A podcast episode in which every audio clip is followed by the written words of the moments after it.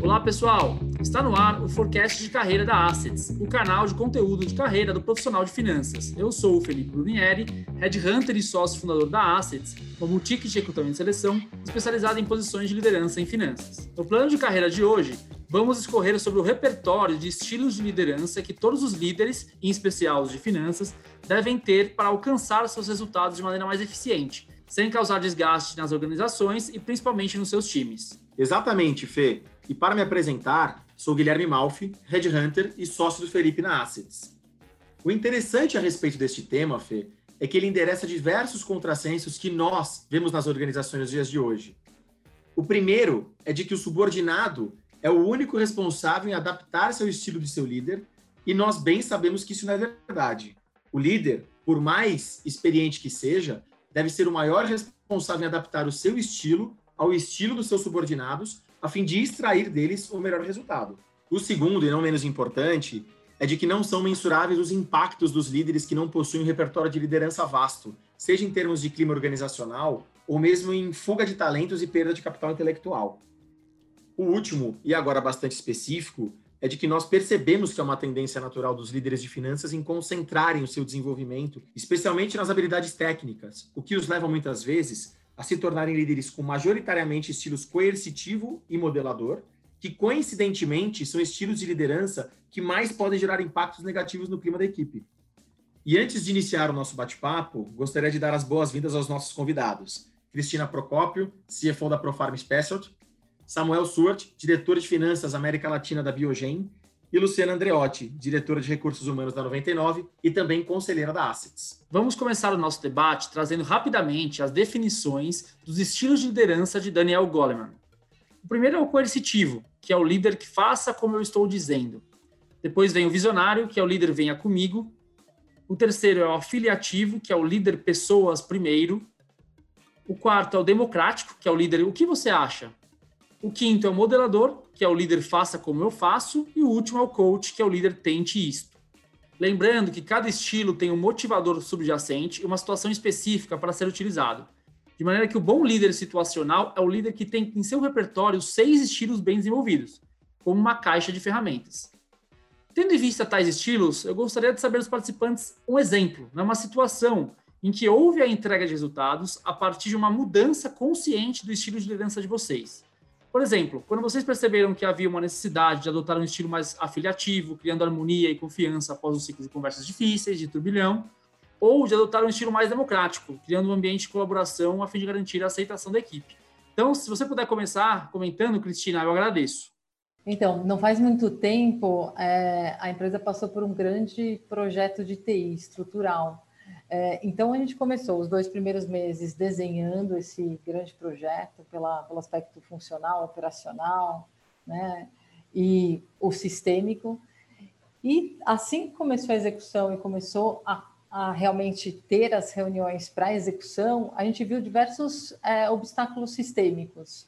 E era muito, é, a primeira fase foi muito democrática, foi muito de todos participarem, todos serem ouvidos. E teve um momento da execução que, por um mês, o projeto parou.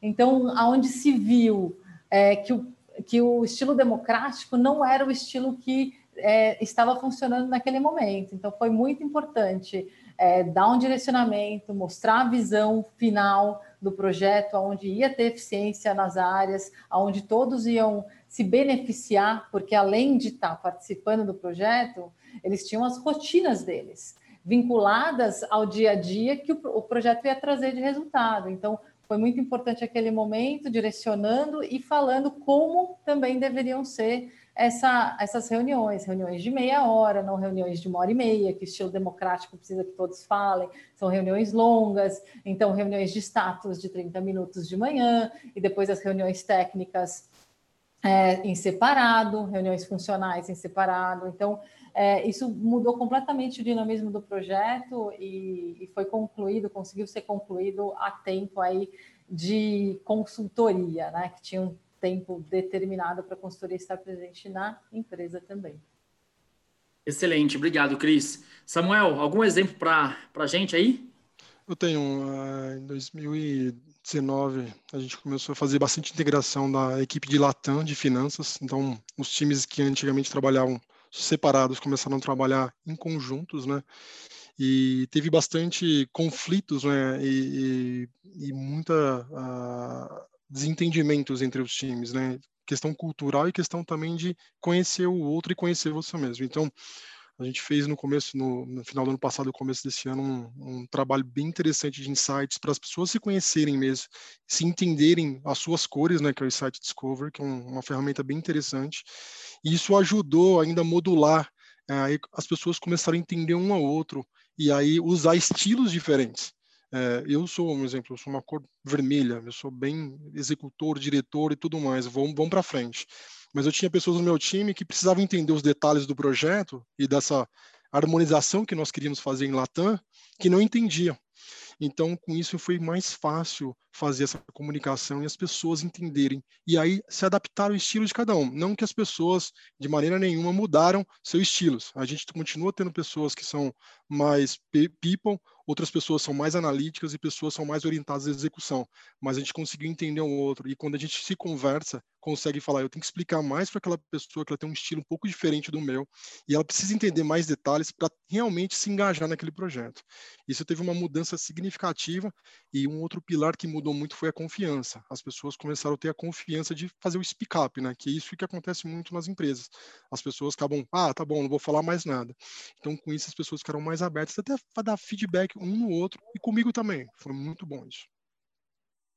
Excelente, Samuel, excelente. Lu, traz para a gente um exemplo aí também sobre mudança de estilo de liderança.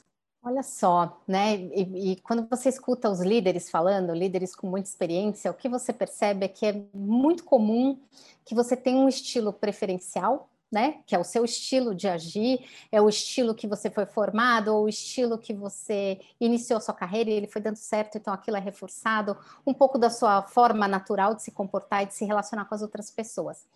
Quando você vai caminhando para posições mais sêniores na organização, é muito comum que você seja desafiado a ter mais flexibilidade. Então, tem o gestor que ele vai se adaptar um pouco mais à sua equipe, e tem o gestor que vai se adaptar um pouco mais àquele projeto. É claro que as pessoas têm uma tendência, né?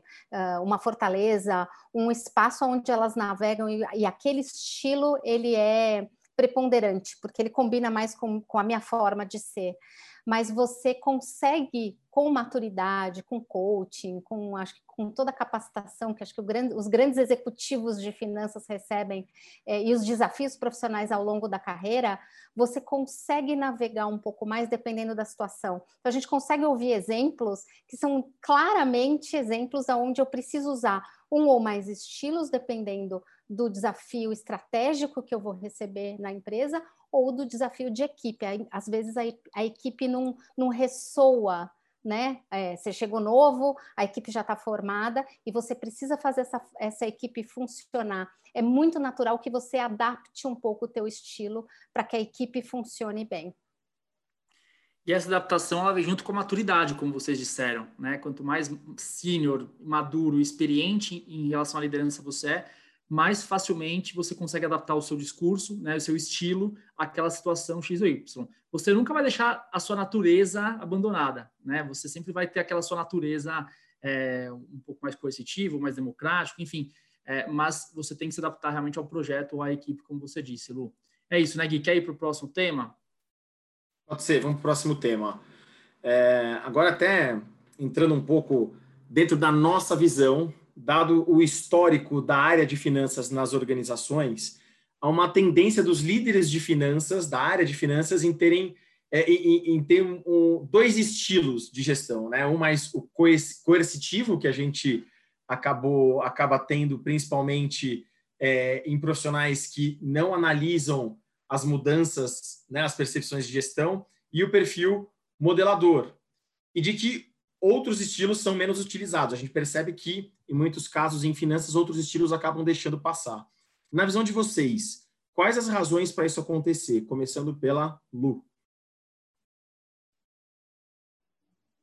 Olha, é, se a gente for olhar um pouco do mercado, como as empresas operam, principalmente no nosso país, a gente está em constante crise, em constante pressão. Eu consigo ter empresas que têm um planejamento excepcional de longo prazo, mas mesmo assim eu preciso entregar o curto prazo. Então, acho que tem, um, tem uma questão de como é, a natureza do trabalho na área de finanças nas organizações acontece né? Então, a pressão faz com que você tenha que ter um estilo mais diretivo, mais assertivo, às vezes coercitivo. Uh, isso te coloca como um cara, uma pessoa, um profissional de finanças que entrega resultados, entrega muito rápido e entrega sob pressão. E eu acho que isso faz, molda um pouquinho essa natureza. Então, quem é muito participativo, uh, que, que as respostas vêm, mas elas demoram, né? é, é mais a longo prazo é, usualmente não estão nestas empresas que têm uma pressão muito grande para resultados, que são a maior parte das empresas que a gente vê aqui no nosso mercado, né? Atualmente, acho que historicamente, né? Exatamente, Lu, exatamente. Cris, conta para gente um pouco da tua visão sobre.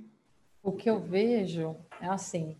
Antes o coercitivo, é, o modelador, ele tinha, ele tinha que fazer no final é, muita coisa em Excel, na mão, aquilo tinha que ser perfeito, né? E a gente busca excelência. Finanças vai buscar excelência sempre. Excelência na como a comunicação é feita através de fatos e dados, né? Então isso a gente nunca vai deixar de buscar. Mas a transformação digital é algo que vai trazer essa essa acuracidade é, de uma forma muito natural para a área. Então, isso é algo que vai acontecer e está acontecendo já. Né? Eu já tenho é, projetos, é, pelo menos robô de tela já está é, em execução aqui, já tem é, é, várias atividades que a gente está fazendo para buscar essa transformação digital dentro das empresas. Mas a maturidade do time te leva a ser menos coercitivo, por exemplo. Se você tiver uma equipe excelente, onde você já confia, onde você já sabe é, o, o, nível de trabalho e o que realmente você precisa checar é, e aquilo está já num nível de performance alto, você simplesmente passa e consegue passar e transgredir o coercitivo para outras é, outros estilos. Então, assim, nos primeiros cinco dias úteis do mês, a gente está falando em fechamento. Então, é alta pressão, entrega de resultados com excelência, decisões sendo feitas no último dia útil, lá no quinto dia útil, no quarto dia útil, com, com a controller. Então, as discussões acontecendo de uma maneira é, que a parte de execução já foi, é, já foi a parte de execução, agora é estratégia, agora é, é olhar realmente é, para o futuro, né, para o ano, para o fechamento do trimestre, o que, que pode realmente é, é, ser feito ali para criar segurança para a empresa, para mitigar risco.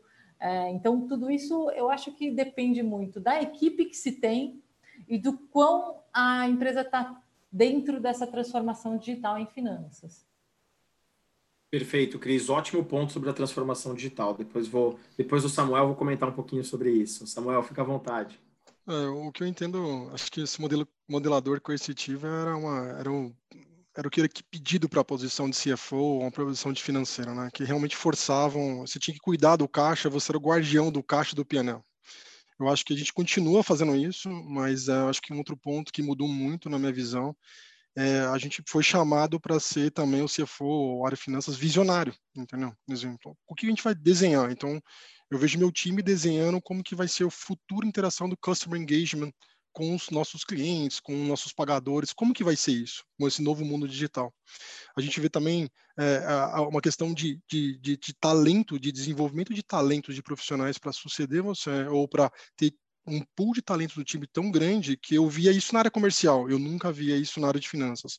Mas acho que mudou muito a área de finanças, a gente tem uma preocupação enorme, enorme para quem são os talentos que a gente vai ter, quem qual que é o pool de talentos que eu tenho, como os profissionais vão estar tá se situados.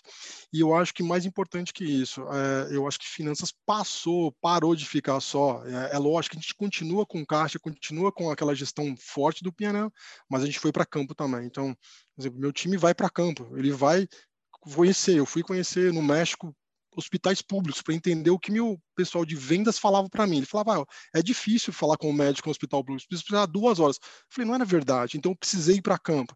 E eu forço realmente meu time, empurro para tentar ter essa experiência e entender o outro lado também. Então, acho que, acho que mudou muito, acho que a transformação digital também trouxe vários é, é, pontos fortes aí de mudança de visão, né? Eu acho que o, a área financeira foi totalmente colocada no meio do negócio também para mudar, como que a gente vai mudar esse negócio junto. Né?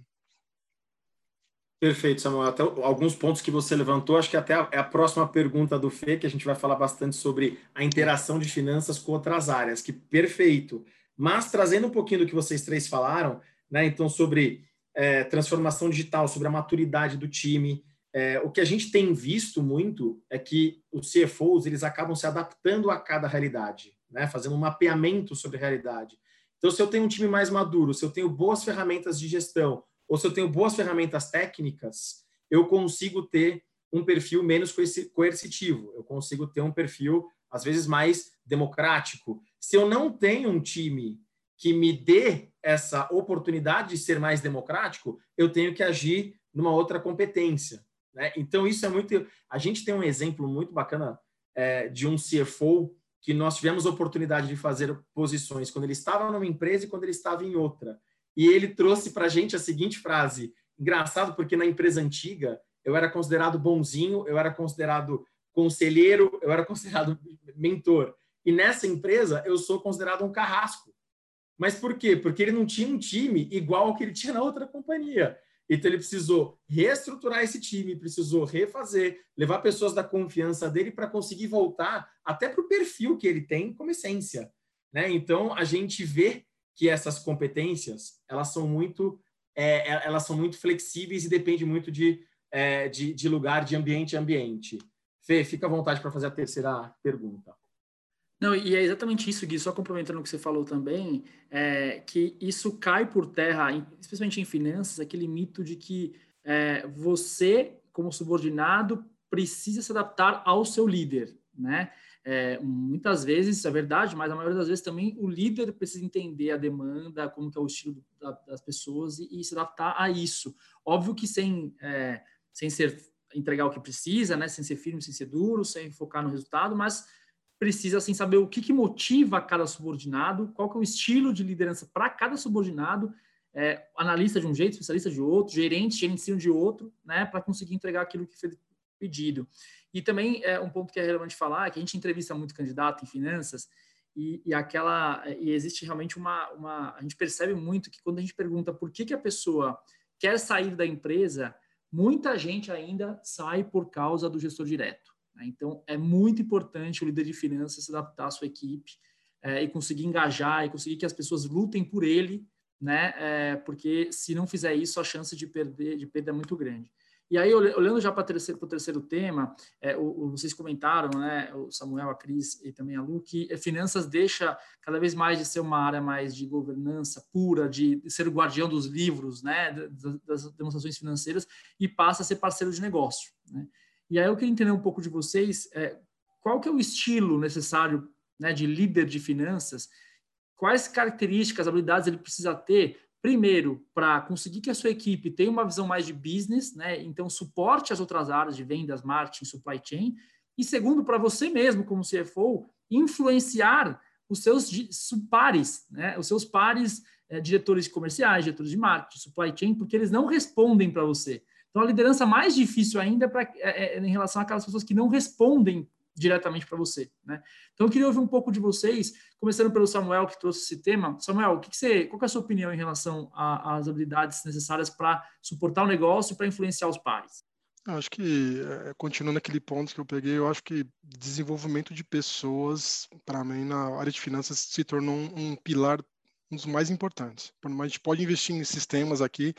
Eu tenho vários exemplos, a gente investiu em sistema, tecnologia, mas se a gente não parar a investir em pessoas mesmo, para mudar esse perfil de pessoa, para ensinar, explicar e realmente incentivar as pessoas a buscarem esse ser um business partner realmente é muito difícil você conseguir fazer isso, né? É, eu tenho, eu acho que um outro ponto também aqui é eu acho que na finanças ficou aquele estilo coercitivo, né? A gente não deu empowerment para o time também. Então eu vejo isso uh, nitidamente no passado. Eu acho que eu mudei muito também em, em fazer empowerment para as pessoas, realmente tomar decisão, deixar eles, eles errarem também. Acho que finanças tinham um medo muito crítico de querer errar. A gente tão certinho, a gente não podia errar nunca, entendeu? E a gente não, não, não deixava o time errar. Mas faz parte, a gente vê os startups aí, eles fazem, tentam errar. Não seja lógico, tem, é, é, eu não vou deixar o meu time errar tudo, com, é uma medida controlada, mas realmente tomar decisões, fazer empowerment, não só o meu gestor direto, mas sim o pessoal de baixo tomar decisões também. É, é, então, acho que, que para mim, se tornou fundamental. Não tem como mais a finança ser uma área que não está. Ah, eu tenho na base um exemplo nítido. A, a finanças está no leadership team, está no time de decisão estratégica, está no time até de customer engagement. Então, ela tá, a, a finanças está entendendo como é que funciona a dinâmica de pacientes, como é que funciona, quantos pacientes, é, quantos médicos são visitados, por exemplo. Então, mudou muito. A gente saiu daquele aquele operacional só e passou a fazer parte do business. Eu tenho um controller, por exemplo, no Brasil, que ele consegue conversar de business muito bem com um BU head de uma, uma área terapêutica, entendeu? Que no passado eu não via. O cara estava lá em finanças sentado só fazendo contas a pagar, contas a receber, entende? É, e isso que, para mim, é fundamental. Tecnologia está vindo aí, e eu acho que essa parte operacional vai deixar de existir. o que vai se tornar o mais inteligente de negócio é a nossa parte de pensar estratégica, de inovação, de como trazer um novo negócio, como fazer um launch de um produto muito rápido, no exemplo. Entendeu? Isso finanças vai ajudar. Excelente, Samuel. Ô Lu, você que está no RH e consegue observar a relação entre os pares, né? Como é que o líder de finanças interage com os outros pares aí também para influenciar?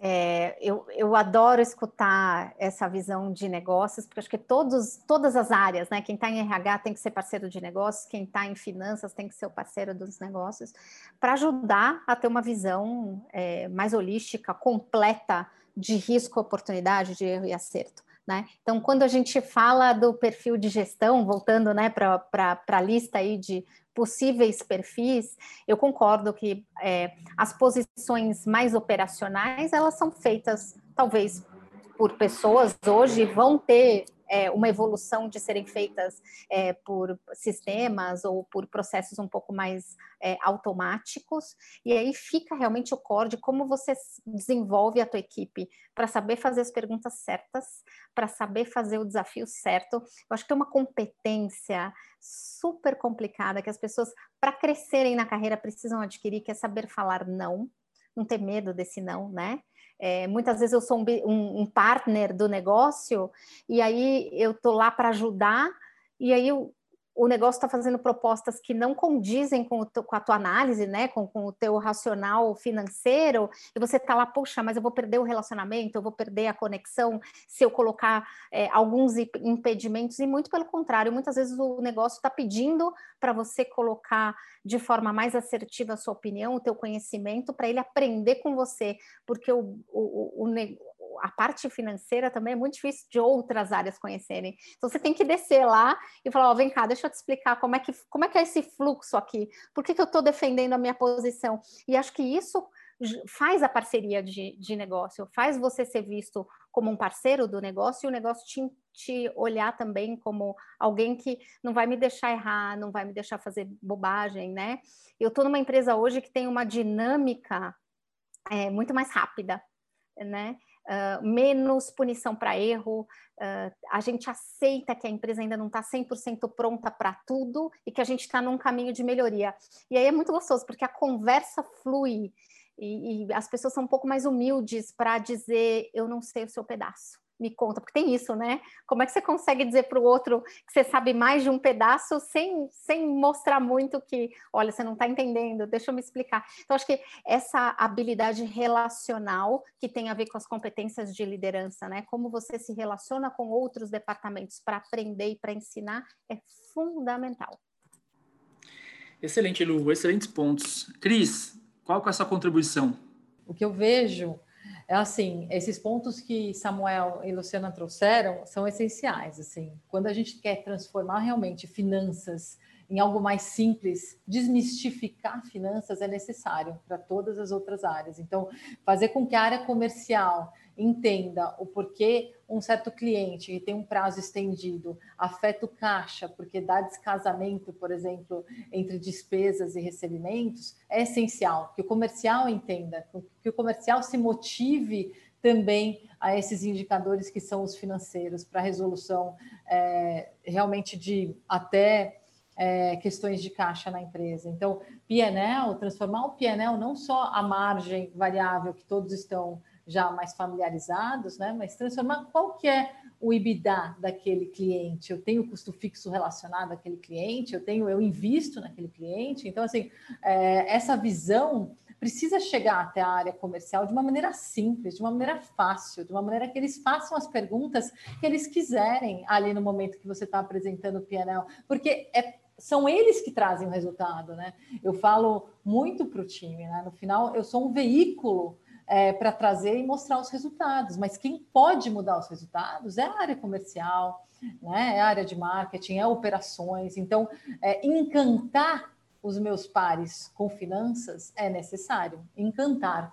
Então, que, fi, que finanças não seja algo, ah, lá vem é quem vai falar não para a gente nesse projeto. Não, vai, lá vem quem vai nos ajudar a pensar, quem vai, é, através de método socrático, porque eu acho que é a melhor forma de é, ser feito, fazendo as perguntas e o pessoal é, que, que está lá como stakeholder tome a decisão sem você falar que a decisão foi tua. A decisão é do grupo. Então, faça as perguntas difíceis para serem respondidas. Tenha coragem de fazer as perguntas difíceis. Então, o financeiro hoje é um financeiro que influencia através de coragem para falar das, da, dos problemas, das coisas difíceis e que isso se torne mais natural. Porque, na medida que se resolve aquela questão, traz mais, lucratividade para todos, né? E bônus para todos. Então, acho que na medida que eu, finanças, começo a entender o problema daquele cliente e o quanto estar naquele cliente é importante para market share, bloqueio da concorrência, que isso não vai trazer mais lucratividade porque tem outros aspectos relacionados, o quão importante é para que eu entenda e influencie aquela situação da maneira que se encaixa a situação. Então, é, eu acho que finanças como parceiro de negócio é muitas vezes pensar exatamente como presidente, né? Você está ali como parceiro de negócio pensando no todo. Então, como instigar isso no meu time? Primeiro é curiosidade, né? Curiosidade ela tem que acontecer nas pequenas coisas e isso vai levando para o negócio, isso vai levando para frentes que você não imaginava estudar dentro do seu negócio. Se você não entender o negócio, você não vai encaixar bem a, a, sua atividade dentro daquela companhia, né? Então, extremamente importante fazer parte da engrenagem, né? Não, é, esses pontos são muito bacanas. Se a gente observar, então, os pontos que vocês trouxeram, né? Quando você, como líder de finanças, influencia outra área, você precisa ter habilidade de criação de alianças, gestão de, gestão de conflitos, empatia, coragem, né? Questionamento, então questionar o status quo. Então, são habilidades comportamentais de liderança que você tem que desenvolver para conseguir é, que o time como um todo pense é, no melhor para o negócio, né, como vocês disseram. E, e, abaixo também, né? Então você tem que gerar coragem na, no, seu, no, seu, time para que, ele, que ele possa ter empowerment também para chegar, obviamente, de maneira bem educada né, e cordial com as outras áreas, questionar e mostrar o que está errado, o que está certo. E o que você falou, o que é muito importante, de maneira um pouco mais didática, né? Não sem falar tanto francês, né? Mas falar muito a língua e de forma pedagógica mesmo para as pessoas entenderem e serem mais participativas. Mas a gente observa que não existe um estilo certo ou errado, né? É o estilo certo para a certa. Acho que é um ponto importante também. E passando para você, Gui, vamos lá. É um ponto importante sobre isso, que eu acho que é importante. A gente fala muito sobre finanças para as outras áreas, mas às vezes a gente esquece que dentro de finanças a gente tem sub-áreas que têm estilos diferentes, estilos de gestão diferentes. Então você pega uma área de contabilidade, o contador, ele tem um estilo de liderança completamente diferente do estilo de liderança de um gerente de FP&A ou de um finance business partner ou de um tesoureiro. E muitas vezes a própria área de finanças não se conversa. então, é, eu acho que também, e aí vindo, trazendo do, muito do que vocês falaram, a, a, nova geração, muitas vezes, já entra nas áreas de finanças entendendo que querem trabalhar em determinadas sub-áreas ah, eu quero trabalhar em FP&A, eu quero trabalhar em controladoria, porque criou-se um, um, um, alguma coisa que essas áreas são as áreas que vão interagir com o negócio. Mas também é importante o CFO entender que desenvolver o contador para ele entender que ele tem muita importância no negócio, desenvolver o tesoureiro para ele entender que ele tem muita importância no negócio é essencial. Então a gente fala também muito, muitas vezes de outras áreas, pensando muito em FP&A e controladoria, mas o contador, o tesoureiro, enfim, essas outras áreas, até fiscal. Gente, no Brasil, a gente vive num país com, com extremas dificuldades tributárias, né? Então, acho que finanças como um todo tem que começar a pensar mais como business, né? Acho que é mais por aí. E vindo por último, trazendo aqui a adoção de um estilo de liderança em detrimento a outro, ela pode ser mais efetiva quando há uma escolha consistente do líder a partir das situações, a gente até falou sobre isso no, na, nos comentários da segunda pergunta, é, quando a gente escolhe um estilo de liderança em detrimento ao outro, a depender da situação organizacional e dos seus subordinados, né? Então, trazendo um pouquinho a bagagem de vocês uh, e a certeza de que vocês também utilizem os estilos de, de liderança, né, que alternem, existe alguns sinais que vocês observam uh, na situação ou nos subordinados que, quando colocados em perspectiva, fazem com que vocês adotem um ou outro estilo? Cris, começando por você. Eu vejo que, dependendo da maturidade profissional do, é, do colaborador, se exige diferentes estilos. Né? Então, o momento que ele está ali para ser realmente é, promovido e tem que escolher duas posições, daí ele precisa saber para onde ele vai, é, o porquê que ele precisa ir. Então, ele precisa muito mais de um, de um estilo ali de treinador, é, tentando construir a visão de cinco anos dele. É, um, um, analista júnior que está ali para aprender, que acabou de chegar, né, vivendo há 10 anos atrás, quem era Cristina há 10 anos atrás, daí era Cristina que realmente mais processual, que mostrava ali como, é, como fazer, que ensinava mediante é, regras, porque existia realmente a busca de conhecimento. Né? Esse momento, 23 anos depois, eu já quero ter líderes aí que estejam é, realmente numa maturidade diferente, pensando aonde eu me encaixo na companhia, o que, que eu posso fazer pela companhia, né? Não só, não estamos só processando números, não estamos ali apenas é, fazendo, é, cumprindo CPC, cumprindo o IFRS ali e, entregando resultados, mitigando riscos. Não, a gente está realmente pensando estrategicamente, né? Então, como fazer os líderes diretos pensarem estrategicamente? Né? O contador pode ser estratégico? Sim. Vamos estudar o balanço de cada empresa? Pode ser estratégico. Vamos pensar na estrutura societária da companhia. É, o tesoureiro pode ser estratégico? Sim, pode ser estratégico. Vamos pensar é, no volume de recebimentos, frequência, cadência, é, vamos pensar o que a gente pode fazer em relação a, a, a, empréstimos, investimentos. Então, como influenciar o negócio para ter, é, para ter realmente menos prazos é, estendidos. Então, tem muita coisa que o, é, que o tesoureiro pode fazer. Como eu posso atuar melhor em crédito cobrança? Como, como buscar esse crédito é, no seu risco certo ainda promovendo o crescimento da organização. Então, assim, é, os líderes diretos, independente das cadeiras que eles estão, podem sim ser estratégicos. Então, hoje, o colaborador que quer, o colaborador que quer entrar na área de finanças, que quer fazer uma carreira de longo prazo em finanças, ele precisa pensar na empresa como um todo e como finanças é uma ferramenta de decisão para todas as áreas. Então, entender finanças ou que finanças seja aí uma, uma passagem para todos os colaboradores. Hoje eu acho que hoje eu acho que finanças até o, o, comercial, se tivesse começado em finanças, seria um comercial diferenciado. Então assim, porque hoje todos estão aí querendo entender mais de finanças, estando próximos. Então eu acho que é, o estratégico depende do quanto você quer ser estratégico. Então o seu o seu jeito, a sua curiosidade, a sua vontade de crescer, a ampliar conhecimento, isso é muito estratégico. Então, é, você tem que colocar isso dentro do seu dia a dia. Né? O porquê faço, como faço e o que eu trago de resultado. Essas perguntas precisam ser respondidas é, frequentemente pelo colaborador, independente do, é, da posição que ele está. Né?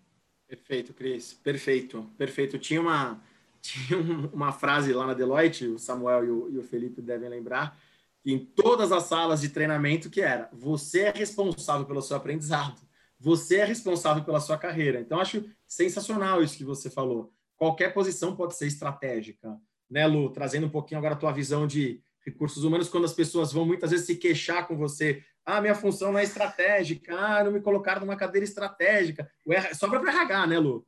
Não, você sabe, você sabe que a Cris falando foi me dando essas imagens assim de coisas que nós vivemos, né, nas organizações, e me deu um insight que é como é que você vai procurar seu emprego, né? Como é que você, porque você não cai de paraquedas e de repente você se vê numa área, né? Você também exercita isso quando você vai participar de um processo seletivo quando o headhunter vai te ligar e ele te pergunta, né, se você tem aquelas habilidades, porque ele está lá tentando fazer o matching, o headhunter foi na empresa e fez a pergunta da estratégia, qual é o caminho, qual a tendência, qual é o perfil que eu estou buscando, a, a, essa, essa profundidade, quem está buscando uma, uma colocação, quem está indo atrás de uma nova oportunidade de trabalho, a primeira, acho que o primeiro ponto aí é como é que você pode ser estratégico nisso, né, de você entender mais do que ser aceito, ser aprovado num processo seletivo, é você olhar o que, que eu quero fazer, qual é o meu objetivo, o que, que essa empresa espera de um profissional, fazer as perguntas certas, né? Uh, e, e, e, acho que o mesmo, o mesmo vale para o que a Cris falou da área, né? Que área que eu estou, como é que eu posso me fazer ser estratégico no meu nível de responsabilidade. Muitas vezes eu não vou ter ainda uma, uma posição é, de liderança, onde eu posso determinar prioridades de projetos, mas no meu nível de influência eu posso sim me mostrar muito estratégico, trazendo um cenário que ninguém pensou, olhando o cenário de uma forma diferente, estudando o material, é, me aprofundando, fazendo um curso, uma formação, né? Como é que eu amplio, é, como é que eu me faço ser percebido como uma pessoa que sempre busca o melhor e busca mais. Então, acho que tudo isso é, também vai formar o teu estilo de liderança futuro, também vai mostrar para a empresa para o que você veio, aonde você está, e você passa a ser um candidato ou do mercado, ou um candidato interno dentro da sua empresa, que vai ter outros skills e que pode ser escolhido sim para um job rotation, para uma oportunidade interna, para uma mudança diária, para essa carreira que vai navegar em outras áreas de finanças ou em áreas do negócio e depois de volta para finanças. Então, acho que é isso. É, você, sim, é dono da tua escolha quando você deixa de fazer uma pergunta e quando você faz a pergunta certa, né? Você vai ter mais poder de escolha com quanto mais informação você tiver na tua mão.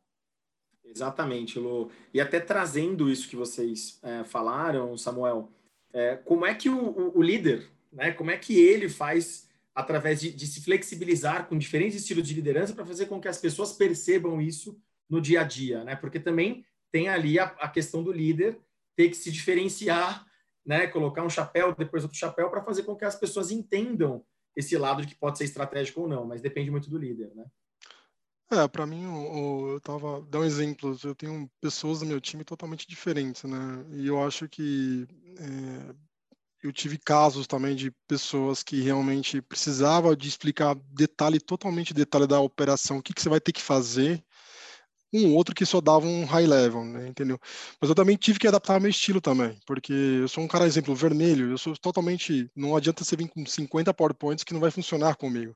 Então, acho que nessa interação de aprender como cada um funciona, principalmente dos insights que eu falo sempre, que ajudou muito a gente, a gente conseguiu entender. O meu time entende um pouco melhor como que é eu trabalho. Então, em vez de você vir com 50 PowerPoints, ele 6, 7 PowerPoints e explica como é que funciona. E da mesma maneira também, eu entendi muito mais, por exemplo, uma pessoa, por exemplo, uma, um gerente de FP&A que eu tenho, eu, a gente tinha muito miscommunication, porque eu falava, eu quero isso.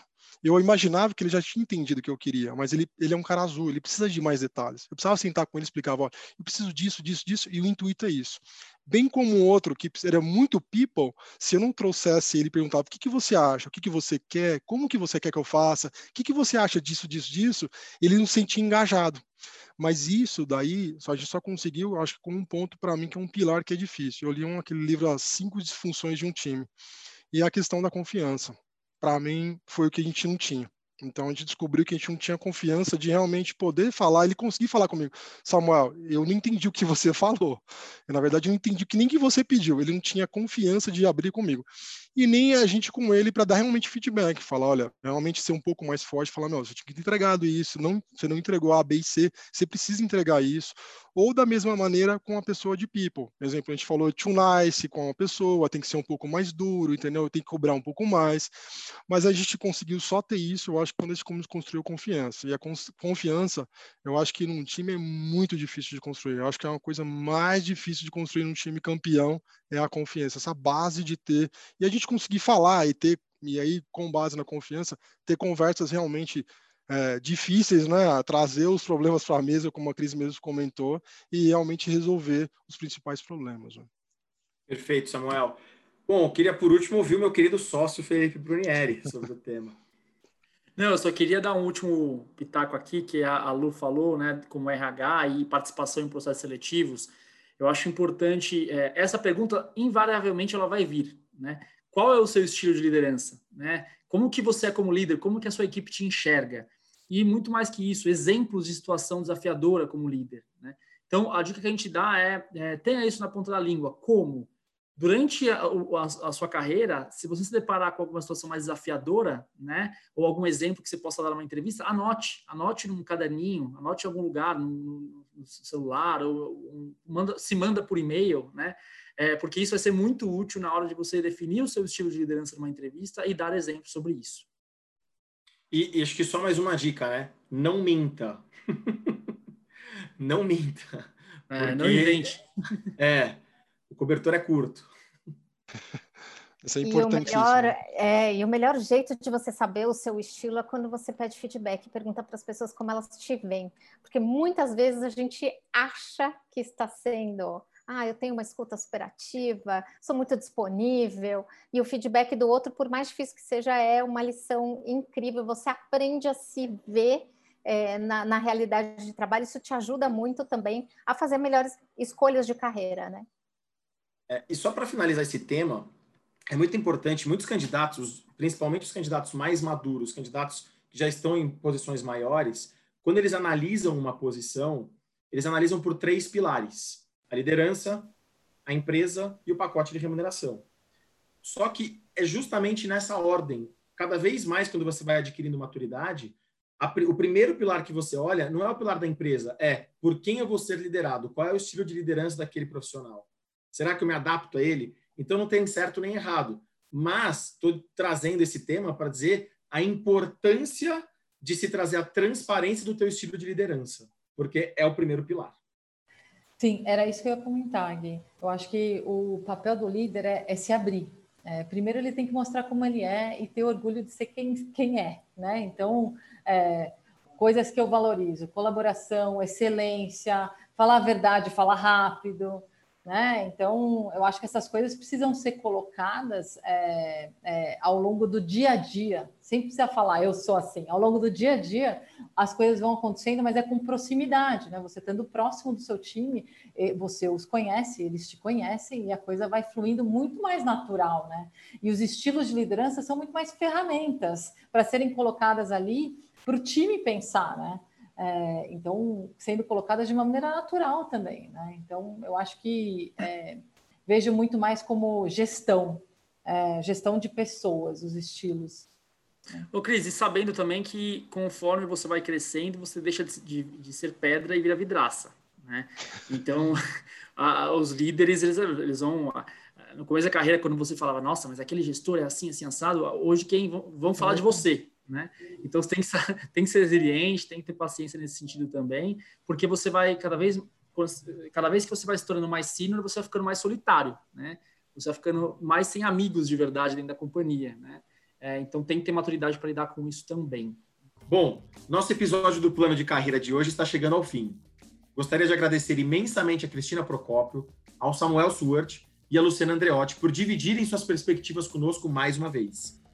Tenho certeza de que muitos profissionais e líderes de finanças vão absorver essas informações e, quem sabe, levar em consideração os impactos positivos e negativos da adoção de um determinado estilo de liderança. A você que nos acompanhou até aqui, muito obrigado. Exatamente, Gui. Eu também gostaria de agradecer novamente a Cristina, ao Samuel e a Luciana e lembrar a todos que este conteúdo é exclusivo da Assets. Portanto, não esqueça de nos seguir no nosso site, no nosso perfil do LinkedIn e também aqui no Spotify. A você que nos acompanhou até aqui, muito obrigado e até breve.